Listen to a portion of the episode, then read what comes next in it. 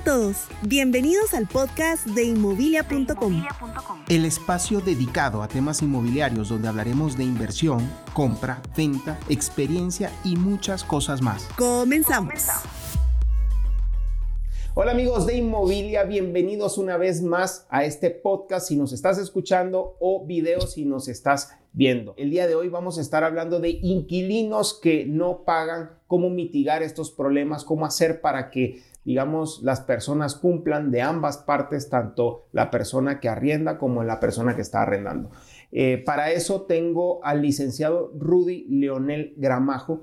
Él es un gran amigo y es de la firma de abogados Rosales y Asociados. Y Rudy, ¿cómo estás? Bien, Carlos, gracias por la invitación. Qué bueno, mi hermano. Espero que pues, podamos compartirle a nuestra audiencia eh, la mayor cantidad de información que podamos acerca de este, eh, de este tema. A ver, Rudy, entrando ya en materia, ¿qué tan común es esto? Fíjate, Carlos, es muy común, más de lo que crees, este tipo de situaciones ah, que no te creo, o sea, sí, sí, sí tienen ustedes un montón de casos. O sea, mucha gente se acerca diciendo, mira, no me pagaron, no me están pagando. Sí se acerca un montón. Sí, Carlos, casi la mayoría de clientes eh, son casos por arrendamiento que nos llegan. Imagínate. O sea, qué complicado. O sea, hay que, hay que resguardarse bien. ¿Y qué haces tú para mitigar estos riesgos? O sea, ¿qué haces tú para, para evitar eh, caer en una situación de estas? Fíjate, Carlos, que lo importante en este tipo de situaciones es tener un contrato. Contrato es clave dentro de esto para entregar una propiedad. Y especificar para qué vas a arrendar la propiedad, Carlos. Ok, ok. Eso es importante. ¿Para qué se va a arrendar la propiedad? ¿Qué cláusulas mínimas debería de llevar un contrato para este tipo de arrendamientos? Bueno, Carlos, yo en lo personal, como profesional de derecho, recomiendo que un contrato sea por un plazo determinado. Si es para vivienda, un plazo de un año. Si fuera por un plazo eh, para ocupar una oficina, creo que el inquilino tiende a querer tener ya una ubicación geográfica. Creo que también va en función, el tiempo va mucho en función a cuánto le vas a invertir tú a la propiedad. Digamos, si le invertiste mucha plata a la propiedad para remozar algunas cosas o, para modificar algunas partes, eh, dependiendo de lo que le hayas invertido, así debería de ser. Digamos, si vas a incluso alquilar una propiedad que es un terreno y vas a hacer un banco ahí o vas a hacer, qué sé yo, un, un, restaurante o algo y es solo el terreno, pues tú obviamente vas a tener que edificar adentro, ¿no? Entonces, esa edificación cuesta mucha plata. Sí, así es. Ahí tienes que por lo menos asegurarte un arrendamiento de 20 años. ¿Eso se puede hacer? Sí, claro. En estos casos es muy específico la ley en cuanto si excede un cierto plazo, este contrato debe de ser inscrito en el registro de la propiedad. Es uno de los requisitos esenciales para que tenga validez este contrato. ¿Cuánto tiempo es? ¿Tres años?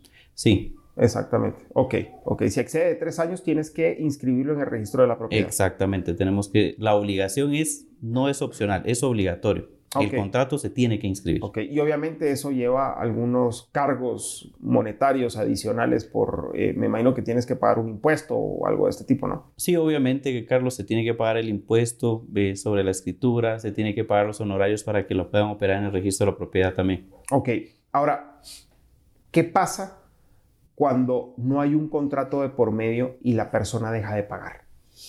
Bueno, este es un tema eh, bastante profundo, Carlos, el cual se tiene que eh, ir aclarando poco a poco dentro de las situaciones que se dan en un proceso. Ejemplo, si esto no hay un contrato, nosotros tenemos que demostrar que efectivamente la propiedad fue dada en arrendamiento mediante un juicio.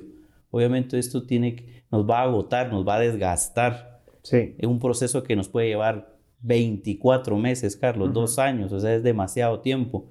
Cuando se puede evitar, si existe un contrato y especifican cuál es la situación del, arrendamiento, ¿verdad? Yo me recuerdo que una vez estábamos hablando de que eh, por una propiedad precisamente que se tenía alquilada, que tú nos dijiste, no, mira, o sea, no hagas cruce de cartas, sino que cuando pase el año y el inquilino quiera seguir continuando en la propiedad, lo mejor es volver hacer el contrato, o sea, eh, volver a firmar el contrato nuevamente. Tal vez el mismo contrato que me diste, pero es volverlo a firmar, ¿cierto? Sí, Carlos. Obviamente eso fue un tema que nosotros platicamos en su momento. ¿Por qué? Porque Carlos, se vence el contrato, nosotros tenemos que volver a, a firmar, aunque sea el mismo, exactamente el mismo contrato, lo tenemos que firmar. ¿Por qué? Porque si lo dejamos y solo se da un cruce de palabras, el contrato se da por tiempo indefinido.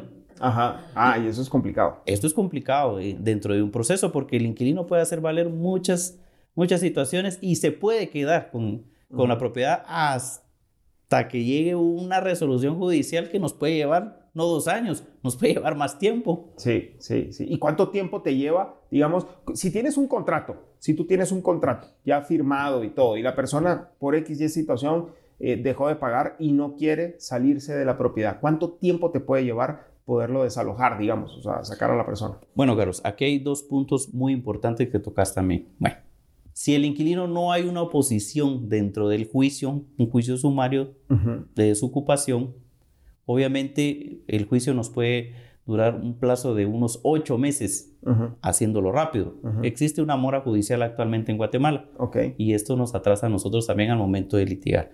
Pero si el inquilino hace valer su derecho y pretende quedarse por más tiempo, podemos llevar un juicio hasta por dos años, tres años, Carlos. Si no existe un contrato. Si no existe un contrato, pero si existe. Si existiera un contrato, Carlos, Estamos hablando de unos ocho meses, ocho meses, un año máximo para poder sacar al inquilino. Máximo. Pero obviamente antes de llegar es preferible mediar con la persona de alguna u otra manera antes de llegar a instancias legales, ¿no? Obviamente, Carlos, yo siempre busco la mediación con todos mis clientes. O sea, yo siempre le digo, mire, vamos a buscar una mediación con el, con el inquilino y llegar a un acuerdo. Mire, le vamos a dar un plazo para que usted pues, pueda ubicarse y con las rentas atrasadas, pues podemos firmar algún documento, algún reconocimiento de deuda eh, que él garantice que le va a pagar las rentas atrasadas. Ok, ok. E, esto es ideal. Ok, ok. Pero si el inquilino no quiere, es donde se nos complica a nosotros como abogados porque tenemos que llevar un juicio. Rudy, ¿qué precio o cuáles son los precios hoy en día del mercado de un contrato? Bueno, Carlos, eh, realmente un contrato, si lo hacemos, hay dos modalidades. Lo podemos hacer en un contrato en documento privado o en escritura pública. Obviamente yo recomiendo siempre que, se haga en escritura pública. Ah, ok. Pero ¿Tiene más validez hacerlo en escritura pública? Tiene, el mismo, tiene la misma validez. ¿Cuál es el inconveniente? Y esto yo se lo recalco a todos mis clientes. Bueno, ¿qué sucede si yo te entrego tu documento en documento privado, valga la redundancia, entrega las hojas, bueno, se firman, se legaliza la firma y se entrega el contrato. Por accidente, guardas el documento en un lugar donde se puede humedecer, se destruye y después querés volver a reponer el contrato, pero ya existe una diferencia con el inquilino, obviamente el inquilino no va a querer firmar. Ok.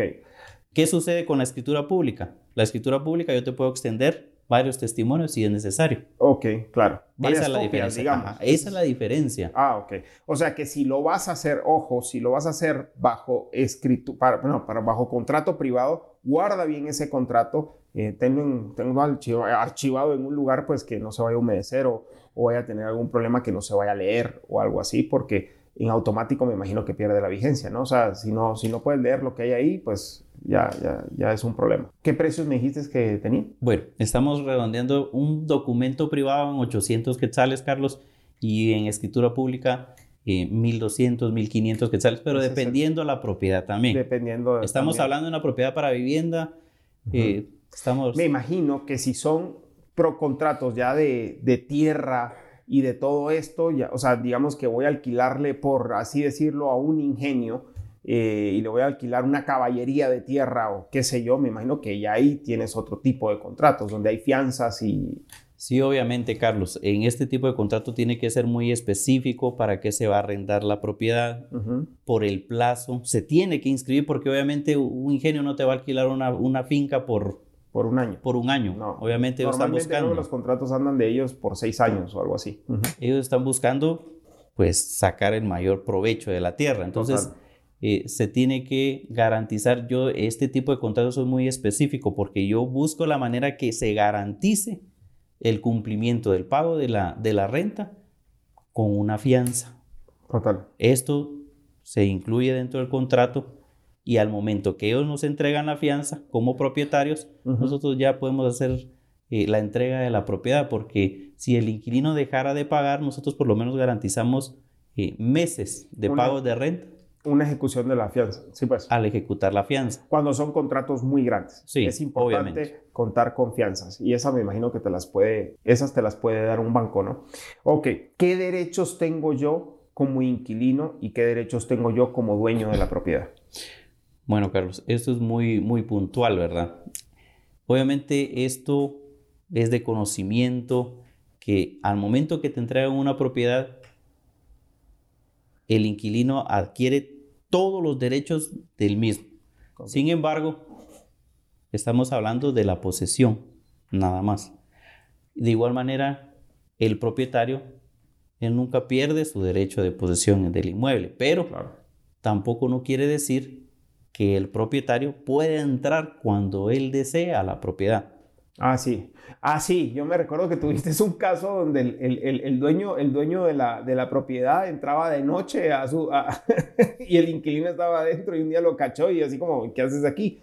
¿No? O sea, Sí, Carlos, efectivamente hubo un caso que Ajá. llegó a la oficina, fue muy Sí. peculiar, en el cual el inquilino me dice, mire, Lick, fíjese que yo ya estoy desesperado, me- yo firmé el contrato por un año, yo llevo tres meses y el propietario, yo estoy durmiendo y entra como que, como que él siguiera viviendo ahí y no... hay cada no loco, es. hay cada loco, mano. que- Pero esto lo tenemos que tomar en cuenta también. Carlos, que esto, si el inquilino está bien asesorado, lo podemos denunciar por un allanamiento de morada, Claro. aún claro. él siendo propietario. Aún él siendo propietario. Así total, es. Total. Eh, qué interesante. Rudy, yo no sé si tienes algo que decirle a la audiencia, algún consejo o alguna, alguna parte que quieras recomendarles. Sí, Carlos, lo ideal en este tipo de situaciones es que se firme un contrato en el cual respalde, primero, el plazo, segundo, que indique para qué van a utilizar la propiedad, si va a ser para vivienda, si va a ser para oficinas, si va a ser para comercio, para evitar cualquier situación que se pueda presentar más adelante. Ojo, porque pasa también, alquilas la propiedad, alquilas una casa en X sector y tú la alquilaste para vivienda y qué si te pusieron una oficina o qué si te pusieron algo ilícito como una, de, de repente están distribuyendo drogas ilegalmente en el lugar y si tú no tienes un contrato que te respalde bajo, bajo qué circunstancias, o sea, para qué lo alquilaste, uy, te puedes meter en un gran problema. Así que te recomiendo mucho eh, utilizar el tema de los contratos y, y contratos bien fundamentados, con reglas y, y situaciones bien específicas. Así que no sé si tienes algo más que decir, Rudy. Ahí estamos, Carlos. Esas son las recomendaciones que les doy. Obviamente, tienen que asesorarse bien al momento de entregar una propiedad para evitar cualquier inconveniente. Recuerden, es mejor un contrato que estar esperando un juicio. Total, total. Así que muchas gracias amigos. Espero pues si quieren saber más información o incluso si quieren saber de Rudy, eh, pues con mucho gusto nos pueden escribir y les podemos dar el contrato del bufete para el que él trabaja y así puedan llevar algún caso que tengan ustedes. Eh, de antemano, muchas gracias por haber escuchado el podcast. Se les manda un gran abrazo y espero que estén muy bien. Hasta pronto amigos. Quieres conocer las mejores propiedades en venta, reventa o alquiler, visítanos en inmobilia.com.